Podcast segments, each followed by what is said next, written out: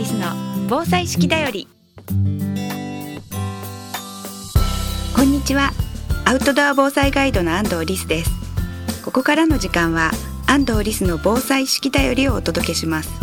この番組では式に合わせた防災減災のトピックを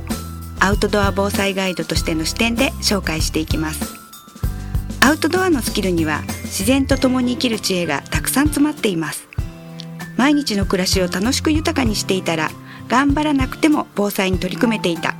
そんな時間を皆さんと一緒に過ごせたらと思っています。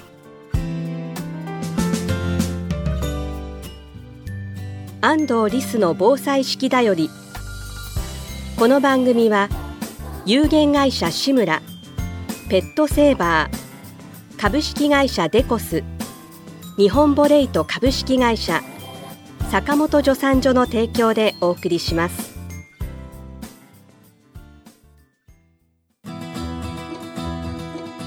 健康工房志村の古民家カフェムクカフェは親子で遊べる木のおもちゃ広場を併設。地元の食材をふんだんに使った美味しいお料理で皆様のお越しをお待ちしています。青梅市新町新青梅街道沿い。詳しくはムクカフェで検索。今週は災害時の乳幼児栄養というお話をしたいと思います。災害時例えばずっとミルクをあげているっていう方がいらっしゃるとします。そういった時に、えー、ミルクどうすればいいのっていうことよく聞かれたりするんですけれどもネットでミルクの作り方で災害時、えー、お湯が沸かせなくてもあのカイロで作れるよカイロでポカポカって温められるよっていうのが流れてきたりするんですがそれはやめてください、えー、実はミルク粉ミルクは70度以上で殺菌しないといけないのでカイロでほかほかさせても全く意味がないっていうことになるので必ずお湯を沸かす道具っていうものが必要になってきます。でその時、まあ、液体ミルクが出たんだからもう全部液体ミルクにすればいいかなって思うかもしれませんが、えーと例えばいつも使ってないものだったら赤ちゃんが飲みにくいっていうのもあったりするかもしれませんしあと液体ミルクで気をつけていただきたいのは初めてだと間違えちゃう場合もあるんですがあの哺乳瓶に移し替えるものなんですね日本の製品は。なので哺乳瓶は普段は洗えるんですけれども災害時それも殺菌できないんですねなかなか上手に。ですから使い捨て哺乳瓶の方がより安全だっていうふうに言われてます。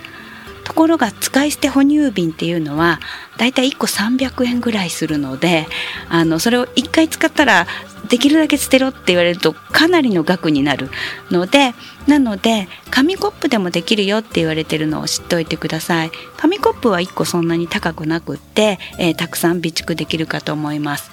その時に赤ちゃんできるだけ紙コップでどうやって飲むのって思うかもしれませんが縦抱っこにしてそして、えー、例えばワンちゃんが舌を使って飲むような感じっていうかあのおっぱいを飲むような感じで飲むんですけれどもあんまり上手じゃないけどペロペロしながら、えー、なんとか飲んでいくことができます。でたくさん飲んでほしい思いからすごい斜めにしちゃうと むせてしまうし大人でもそれは勘弁してくれと思うような状態になるので、まあ、30分ぐらいかかるかもしれないけれどもちょっとずつコップで飲ませるってことができるのでやってみてください。その時ちっちゃい紙コップの方がやりやすいって言われてます。あのそのね傾けなくても済みますので。なので小さな紙コップっていうものを用意しておいていただけたらと思います。で、えー、ミルクなんですけれども液体ミルク。あとあの温温度っていうもの常温で保存できるからいいんですけれども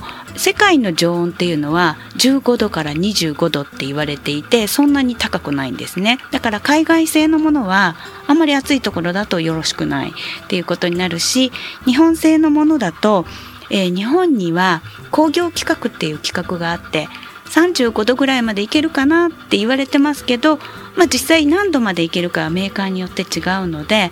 暑くなった時は保管は気をつけた方がいいっていうこと。それからあの私北海道にも住んでたことがあるんですけれども冷蔵庫の中に物を入れておくのは凍らさないために入れておく。みたいに外に置いてたら凍っちゃうってこともあるんですがあのミルクを液体ミルク凍らすことはできないんですね。なので、えー、そういったことちょっと寒いすぎるところ暑すぎるところっていう場合には他の方保存方法っていうのをちょっと考えておいていただければと思います。で液体ミルクもそうなんですけれども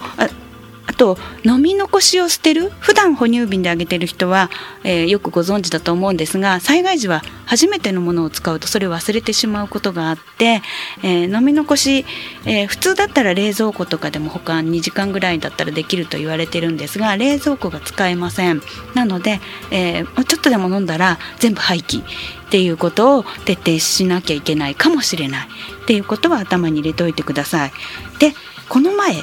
フィンランドの大使館の方と一緒に講演する機会があってお話を聞いたんですがフィンランドって液体ミルクとかの国ってイメージがあるんですが実はあの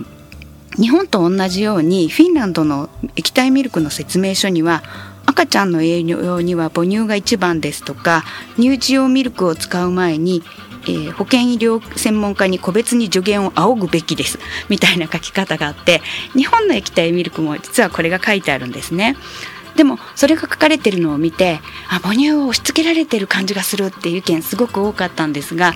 フィンランドではそれを見ても押し付けるような感じあんまりしないんです。なぜかというと普段からあの母乳って義務じゃないんですね。母乳をあげることができるっていう権利なのでそこが全然違うっていうふうに覚えておいてください。でそこが違うと、えどういうふうに違うかっていうことについてはまた来週ちょっとゆっくりお話ししたいと思います。ですので、えー、母乳をあげてる人もミルクをあげてる人もどちらも大切にされたらいいっていうお話だと思って聞いてください。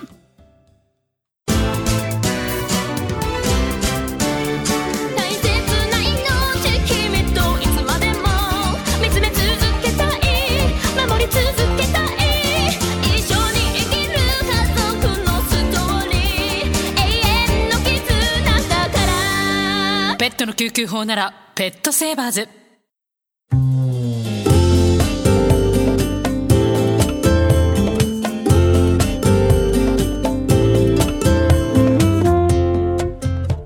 スの防災式だよりこの番組では皆さんからのお便りをお待ちしています。番組へのご感想安藤リスさんへの質問お聞きの放送局までお寄せください。次回の放送もどうぞお楽しみに。安藤リスの防災式だよりこの番組は有限会社志村ペットセーバー株式会社デコス日本ボレイト株式会社坂本助産所の提供でお送りしました。